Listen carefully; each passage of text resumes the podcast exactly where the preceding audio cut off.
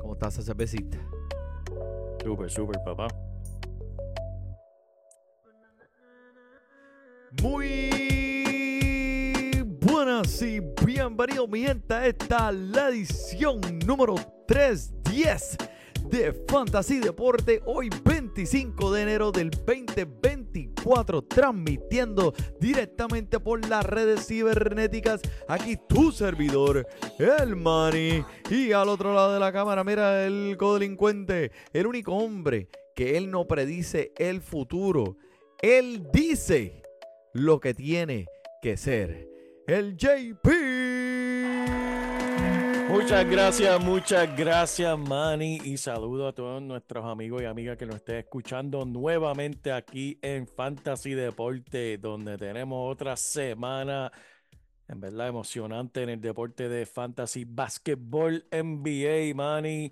Pero antes de arrancar con el podcast, quiero recordarle a todo el mundo que por favor den share a este podcast, compártenlo con todo el mundo y síganos a través de todas las redes sociales, háganos preguntas, comentarios, lo que ustedes quieran. Aquí estamos para ustedes, gente. Manny, esta semana estuvo brutal en el fantasy. Este, pero Como al día toda, con lo que está pasando toda. con el torneo, con el torneo de, de fantasy deporte. Ay, mi santo, ¿para qué te digo que no? Sí, sí. Esta, este torneo se pone más caliente. Mira, te tengo que, tengo que dar unas noticias ahí. Yo sé que tenemos una fanaticada que, una fanática que nos escucha semanalmente. Y ella estaba bien pompía porque era la única invicta hasta la semana pasada. Son mi gente en la semana 12 se acabaron los invictos. Mucho duro, mucho duro. Ahora, como quiera, ahora tenemos dos equipos que tienen un récord de 12 y 1. Los nenes eh, Rodríguez y Team Stephanie Sotomayor. Eh, Fantasy Deporte, mano, está ahí, mira, en la verija, en la verija, ahí, en la verija. en la verija ahí, tratando de, de- de entrar a esos playoffs. Pero como tú siempre has dicho, ese, como dice ese gran filósofo JP, tú sabes, él le gusta entrar por la puerta de atrás. Después que no te den el, después que no te tiren el ojo del pescado, estamos chilling. Así que estamos ahí, el, el torneo sigue bien, bien, bien abusador. Ahora mismo estamos viendo que lo que quedan son unas, dos, tres, cuatro semanitas contando esta para comenzar los playoffs. Los playoffs son 10 equipos de 20 equipos que entraron inicialmente. Así que le seguimos deseando buena suerte a todo el mundo allá en el torneo. Pensé que ibas a decir el lema mío de no es como empieza, es como termine, pero también ese otro, el otro aplica, está bueno chacho. Tú debes escribir, tú debes escribir un libro, un libro de, de refranes que se pueden utilizar para muchas diferentes cosas. Así mismo es, así mismo es, pero algo, un- un- uno de los de los de las frases que, que hablamos aquí son de las lecciones, man, y tengo una aquí, no es lección, sino es regreso de lección, man, y Ben Simmons regresa a ese equipo de los Nets.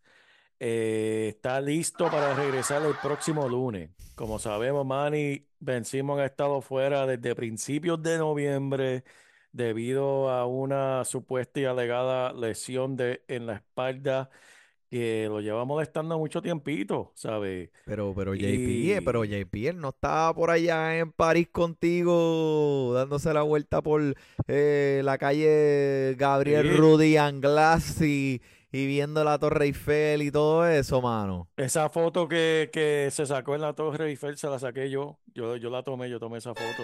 Este, pero mira, lo bueno es la buena noticia es que estás a punto de regresar. ¿Y qué significa esto para Fantasy? El regreso de la, la alineación significa menos trabajo, menos minutos para jugadores como Cam Thomas y Dennis Smith Jr.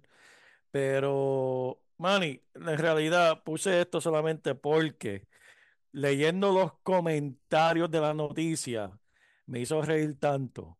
Porque esta noticia, pues como todo, como toda noticia que vemos a través de las redes o en cualquier website, eh, pues la gente puede comentar. Y aquí cogí tres de, de- de los comentarios favoritos míos. El primer comentario dice, cógelo lo antes posible.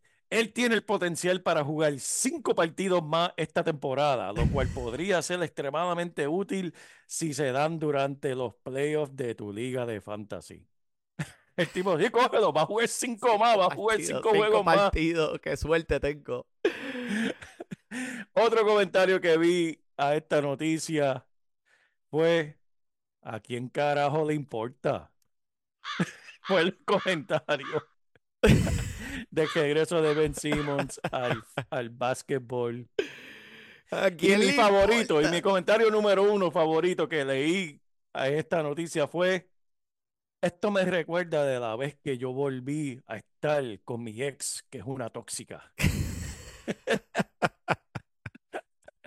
Así que Ben Simon, no creo que el mundo de fantasy esté listo para tu regreso. Así que. ¡Wow! Pues, Mira para allá ese apoyo de esa fanaticada, men. Este. Eh, eh, increíble. mira, y, y, la tóxica, o sea, la compararon, lo compararon con la tóxica, mano. O sea, ya ese otro nivel ahí de. Otros comentarios que leí es que alguien lleva aguantando Ben Simon en, en, el equipo de, de, Dinastía, de Fantasy. Lo lleva aguantando como cuatro años. ¿A qué? Me imagino que lo cogió cuando estaba jugando con, con Filadelfia, que estaba jugando bien y poniendo números excelentes de fantasy. Pues, pero para ese, para ese fanático tengo, tengo solamente algo que decir. Los bendigo. Y nomini patens filian espíritu santi. Ahí, vamos a llamar al cura ahí para que lo bendiga. Ahí, ¿no?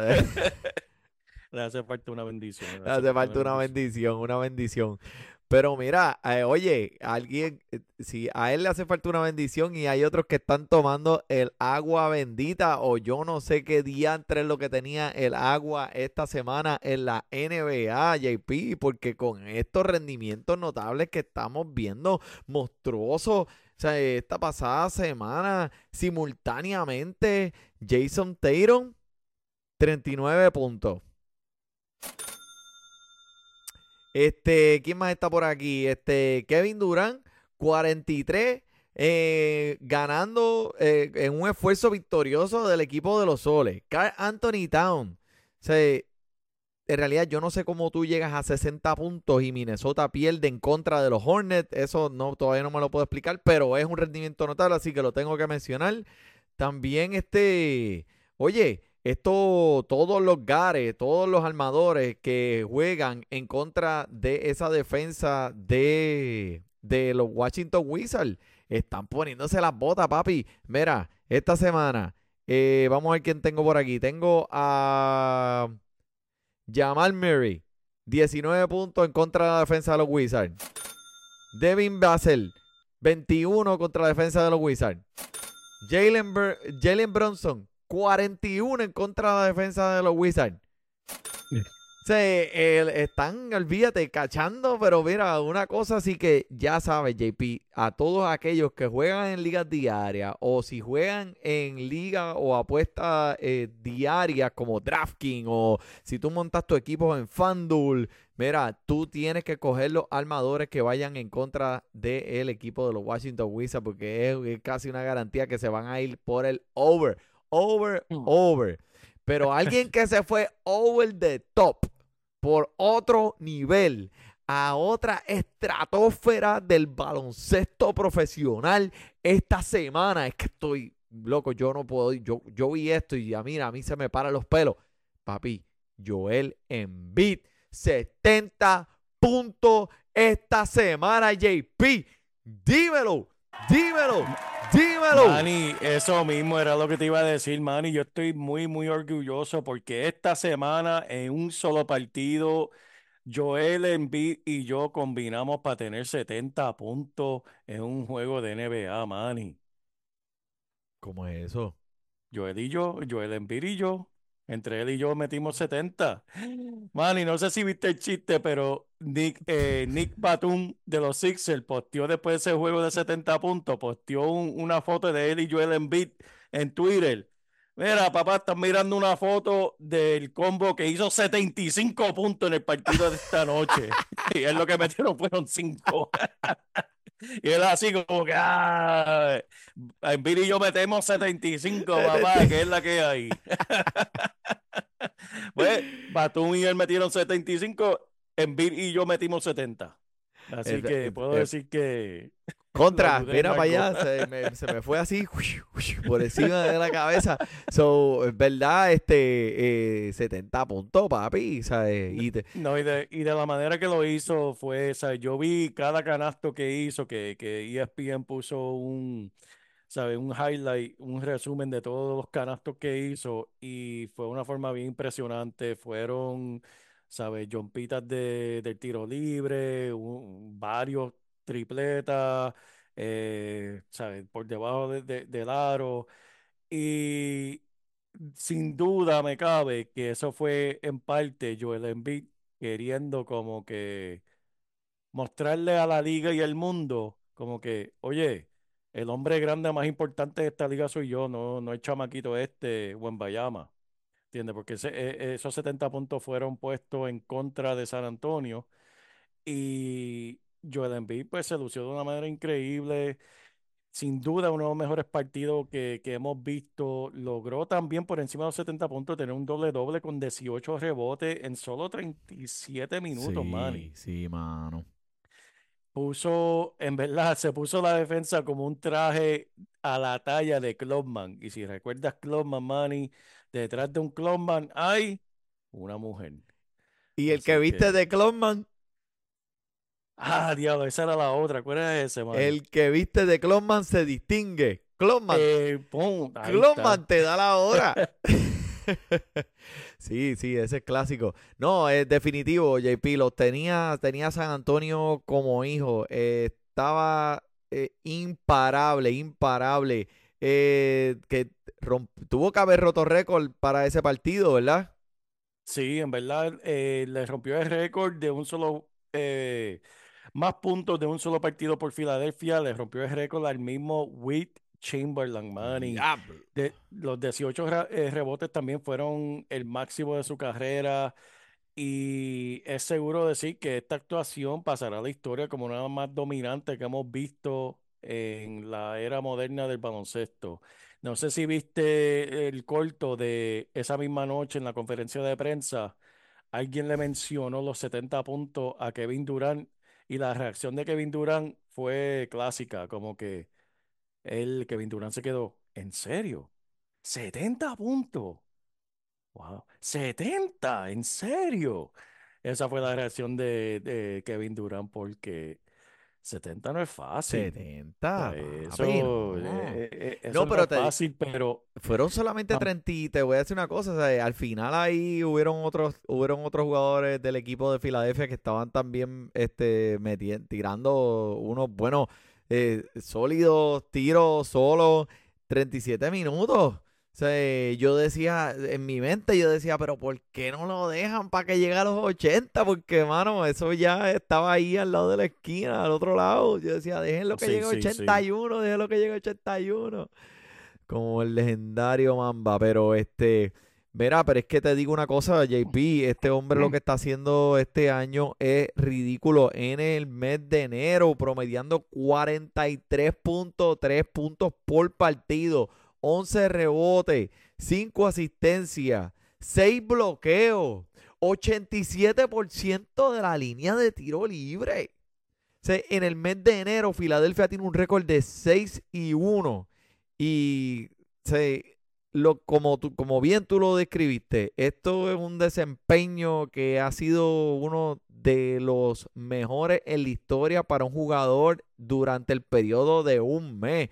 Y a estas alturas, papi, o sea, lo único que pararía a Joel Embiid de tener otro MVP es que lo limitaran de, de partido, tú sabes, ya llegando eh, al final de, de la temporada para que tenga las piernecitas frescas para los playoffs, sí, sí, sí. ¿verdad? Pero. JP mencionaste a Wemby y en realidad pues Wemby no tuvo un mal partido tampoco. El hombre terminó con 33 puntos. Lo que pasa es que el, el, el venado ese, el, ba- el baby deer ese no podía, no podía galdear al monstruo de, de, de Joel Embiid, papi, que ese hombre salió entre sin los, cadena. entre los canastos que encestó en bid él lo hizo a propósito, como que recordarle a Wembayama, papi, tú no me puedes guardiar porque lo posteó, lo empujó debajo y se la donkeó en la cara. Como que eh, te faltan como 150 libras más para que tú puedas guardiarme. Y es la realidad y, y, sabe- y, y todos lo sabíamos, porque Wemby, pues, jovencito, Ey. él aumentará. Si recuerdan cómo entró, eh, todavía no puedo pronunciar el nombre del bien de, Mi- de Milwaukee, No, eh, el no. Greek. No, no, Eh, di- Ante, ante, son más los que nombres me- que saben que no puedes pronunciar que lo que... a- antes que se me olvide, el de Milwaukee entró así también como novato, estaba flaquito y ahora pues sabemos cómo, cómo Ante se ve. Topu Koko. Ese mismo, Manny. Giannis, Pero- Giannis, dile Giannis. Pero, Giannis entró flaquito a la liga, Sí. pero y, y Wemby sí, no, lució muy bien. Wemby, Wemby, si vieron también otro video que, que antes del juego, cuando estaba calentando Wemby, Joel Embiid se fue por debajo de Wemby para pararse al lado de él porque nunca lo había visto en persona y se paró al, la- al lado de, de Wemby y la reacción de la cara de él fue clásica. Embiid hizo como que, diablo, no me di cuenta lo alto que era este chamaquito porque se vio bajito debajo de Wemby, Joel Embiid. Se paró al lado de él como que hizo como que, "Ugh, yeah, wow, el tipo es alto. Nunca, yo creo que nunca en la vida la ha pasado, bueno, sin duda, nunca en la vida Joel Embiid ha jugado contra un jugador más alto que él. Lo dudo. No, yo, yo, eh, pocos son más altos que, que Sí. Joel, eh, que Joel Embiid y lo que, lo que pasa es que, pues, como te dije, parece un, un ven- o sea, los venados cuando acaban de nacer, que están así Sí, como sí, que tratando de caminar con las patas bien largas, así, que no pueden como que pararse bien, tú sabes. Eso, pero el, el hombre le van a poner las libras, lo que le tienen que preocupar es por las rodillitas, ¿verdad? Que no le metan mucho peso para que esas Sí, sí, rodillitas sí, no sufran. Él, él- él va a estar bien, créeme. Eh, San Antonio sa- sabe cómo traer a este muchacho y vamos a estar viéndolo por muchos años. Claro que sí. Eh, eh, lo último que voy a decir del desempeño de Joel Embiid y la temporada que está teniendo, sin duda la tengo que acreditar al dirigente nuevo de Filadelfia, a Nick Nurse. Eh, una de las metas de Nick Nurse, y lo dijo en su libro, eh, no lo leí, no voy a decir que lo leí, pero sí leí esta parte del libro Che, pero chico, verás dicho para que te, que él habló, que él habló de Joel Embiid y dijo, yo sé cómo quitarle, si yo tuviese la oportunidad de dirigir a Joel Embiid en el futuro, yo sé cómo quitarle el lloriqueo ese que él tiene. Las malas costumbres que Joel Embiid tiene de estar llorando y peleando con los árbitros y cuando le va mal, eh, tú ves que Joel Embiid bajaba la cabeza y no sé qué más. Nick Nurse lo ha ayudado un millón de veces en ese aspecto de su juego y se está mostrando en lo que estamos viendo esta temporada, algo que nunca lo logró hacer eh, su último dirigente. ¿Qué- ¿Y cómo tú, tú crees que le da dos bofetadas cuando llega allá este, al, al, como le hizo el papá de Tito Trinidad en la, en la lona, así, le dio dos bofetadas en la cara? No sé cuál es la táctica, cuando llega pero al, al locker imagino- le hace, mira, venga, ven acá que te voy a decir algo. Cuando él se baja le hace, No me, sorprendería, Manny, porque eh, Nick Nurse no es un de estos dirigentes que, que va, que hay muchos dirigentes que hace esto, que ve una estrella en su equipo y lo que hace es lo que él diga. Nick Nurse no es así, Nick Nurse no come cuentos, Nick Nurse sabe, vamos a jugar baloncesto y vamos a ganar y se va a hacer de esta manera, Bueno. Eh, pero hablando de un coach bueno a otro, pues, uno que, que te dio muchas muchas pesadillas. Eh, quiero que me hables de un, alguien que tú miraste, alguien que, que tú eras fanático eh, en varios años atrás, Doc Rivers. ¿Qué, qué pasó, mano? ¿Cómo fue? la- ¿qué te puedo decir de Doc Rivers? Doc Rivers, si no es el papá, es casi el papá. Bueno, mi gente, el JP está teniendo problemas técnicos desde su casa. Supuestamente explotaron un transformador cerca de la casa. Mira, eh, JP, tú no estás en Washington DC. ¿Qué, pasa ahí arriba? Este, ¿quién, quién ofrece la electricidad allí? Luma también. Luma está allí. Contra, y me quedé con las ganas porque, mira, esto de, de Doc Rivers era algo que quería preguntarte y, vacilar contigo un rato, pero, pero tenemos que continuar porque este podcast tiene que seguir, mi gente. Así que ustedes que siguen escuchando, mira, se están clavados, se quedaron conmigo solamente, pero yo los voy a poner al día aquí. Lo que quiero decir de Doc River es que este es el colmo de los colmos, mi gente. Imagínense ver a los Sixers brillar en los playoffs por tres años consecutivos. Luego, míralo jugar con el mejor baloncesto cuando River ya se ha ido de este equipo. Ahora en Bid anota 70 puntos por partido. no por partido. En el juego de esta semana, el equipo de los Sixers está segundo en la conferencia y todo es porque Doc River no está en este equipo y yo estoy seguro que JP de seguro está de acuerdo conmigo. Y viene el equipo de Milwaukee y contrata a Doc River, ¿sabes? ¿Qué estarán pensando? Pues, ¿sabes? No sé, porque ¿cómo vas a decir que las expectativas no se están eh, llenando en este equipo de Milwaukee cuando está segundo en su división. Y tú sabes, sí, lo único que a mí me hace sentido es que necesitan un coach con experiencia que ya haya pasado por los playoffs, que sepa cómo manejar las personalidades de superestrellas detrás de, de las cortinas, ¿verdad? En el camerino, porque en realidad no me hace sentido de otra manera. Hemos visto que Doc River eh, ha llevado, eh, pudo eh, logró llevar ese equipo de los Sixers a los playoffs y los resultados no fueron muy positivos. Y le tenía una pregunta aquí al JP antes de que se le fundiera la bombilla ya en, en DC, que si se iba a acabar el mundo y solo te puedes llevar a uno de estos dos, ¿a quién se llevaría? ¿A Doc Rivers o a Ben Simon? Así que sintonicen la semana que viene para, para chequear a ver qué es lo que el JP va a decir. Mire, mi gente, los Miami Heat han adquirido los servicios de Terry Rozier por Carl Larry y un pick del draft del 2027 enviando esos dos últimos dos a Charlotte. Terry Rozier, ¿qué podemos esperar de él ahora que es un Miami Heat? Este movimiento impactará los números de Terry positivos o negativos ahora sumándose al escuadrón de Miami? Pues mira, en mi opinión, quizás un poco en estos momentos en, en, la categoría de los puntos y las asistencias, porque se va a acoplar a nuestra a esta nueva ofensiva. El hombre está promediando por encima de 23 puntos por partido, 6.6 asistencias por partido.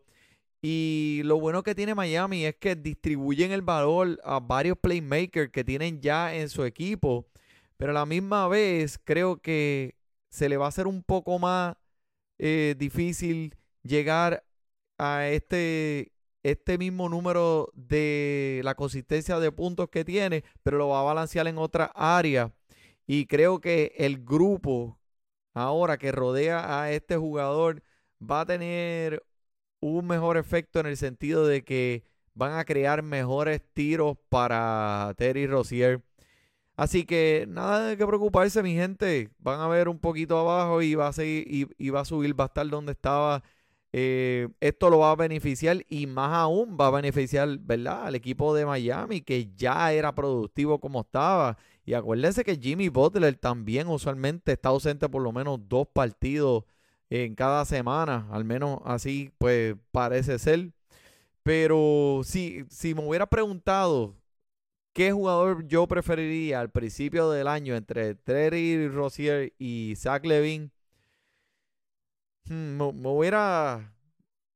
Me hubiera entretenido la idea de que. de, de Zach, pero creo que ahora Terry Rozier va a encajar mucho mejor en este equipo de Miami.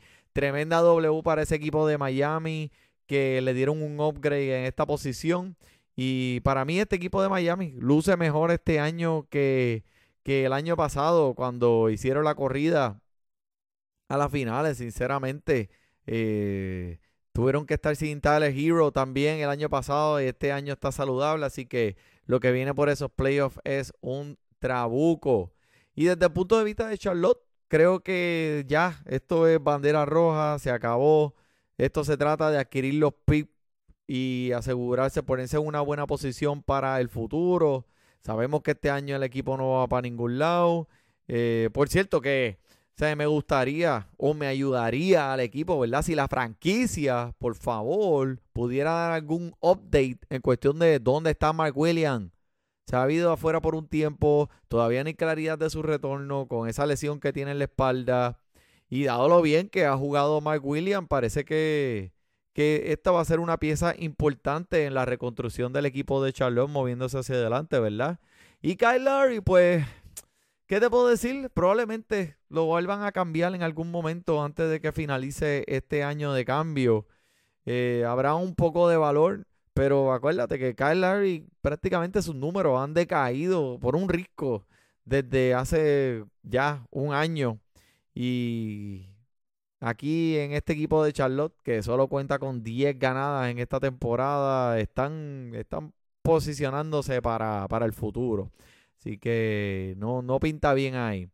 Eh, estuve mirando esta semana, me llamó mucho la atención Ben Mathering, que cuando Halliburton se lesionó, yo pensaba que Ben Mathering iba a ser el, el que iba a coger las riendas, iba a aumentar en volumen.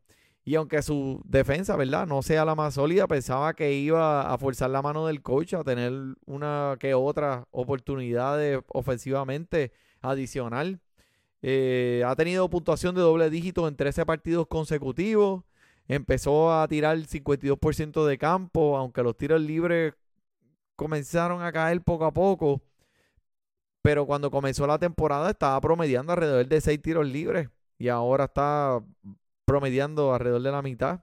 También la llegada de Siakam ha limitado mucho sus tiros y y lo hemos visto en el partido de esta semana en contra de los Soles, eh, que solo tuvo 14 minutos saliendo del banco. So, en una liga bien profunda no me sentiría mal tenerlo en el banco, a ver qué pasa, pero eh, no me está inspirando mucha confianza Ben Mathering. No lo sueltes todavía, vamos a ver qué hay ahí. Eh, hablando de Pascal, de Pascal Siakam, terminó con 30 minutos, aunque solo encestó 15 puntitos, pero este jugador, ¿verdad? Este eh, necesita Halliburton presente. Halliburton es el que, el que, el que distribuye esa ofensiva, el que hace que las jugadas explosivas estén ahí, eh, sabe distribuir la presión en el equipo ofensivamente. Y comenzando con este equipo, después del cambio, en la defensa lo vimos súper perdido. Más perdido que un moco en la oreja, bendito Pascal. Así que ponte al día, ponte al día, comete el librito ese, este, dale, dale unas practiquitas ahí. Y otro que me llamó la atención esta semana es Cam, eh, Johnson, que mucha gente está diciendo, ¿qué hago? Lo suelto, especialmente en ligas eh, menos profundas. Y, y, es una pregunta en realidad que no me creí que me iba a tener que hacer al principio de la temporada, porque, mano, han sido unas una semanitas ahí media medias tumultuosas para el señor Cam Johnson. En los últimos siete partidos promediando menos de 10 puntos por partido. Y antes de esta bajada, durante 20 partidos estuvo promediando 15 puntos por partido. Detrás de la línea de tiros libres, un desastroso 27%. Y el volumen ha estado, porque sus minutos pues prácticamente no han fluctuado tanto desde que comenzó la temporada. So, dependiendo del tamaño de tu liga, me inclinaría a aguantarlo. Y yo eh, personalmente lo aguantaría. Nunca sabe lo que va a pasar. Quién sabe, a lo mejor Cam Johnson termina en otro equipo antes de la fecha de cambio. Eso es lo que yo pienso que va a pasar. Pero mira, moviéndonos ahora a los búscalos en los waivers. Tengo tres jugadores que he visto esta semana que yo creo que te podrían ayudar, por lo menos en la semana entrante. Y voy a empezar con Jaden Navy de los Detroit Pistons, que eh, con un promedio de aproximadamente 25.6 rebotes y 6 asistencias durante la semana pasada. Era el principal, el principal creador de la ofensiva en Detroit. Y te voy a hablar claro, o sea, el chamaquito ha sido impresionante. Así que vamos a ver cuando llega Kate Cunningham en los próximos días, que es probable que, que Jaden conserve ese papel importante en la ofensiva y, acuérdate que el equipo quiere limitar la posición de, de Killian Hayes, porque en realidad pues este equipo no va para ningún lado. Pero Jaden está disponible en 50% de las ligas de ESPN. Eh, tengo a Vince Williams de Junior de Memphis Grizzlies, que fue la semana pasada uno de los jugadores más agregados a los equipos en las ligas de ESPN. Y con todas las lesiones que están ocurriendo en este equipo, eh, creo que él tiene ahora la oportunidad para tomar un paso hacia adelante. Marcus Smart y Desmond Bain están a, a, par de semanas más antes de reincorporarse a esta, a esta rotación. Así que Williams va a tener un valor mientras tanto y promediando doble dígito en puntos en sus últimos cinco partidos y aportando en la categoría de rebote. El hombre está disponible en 76% de las ligas.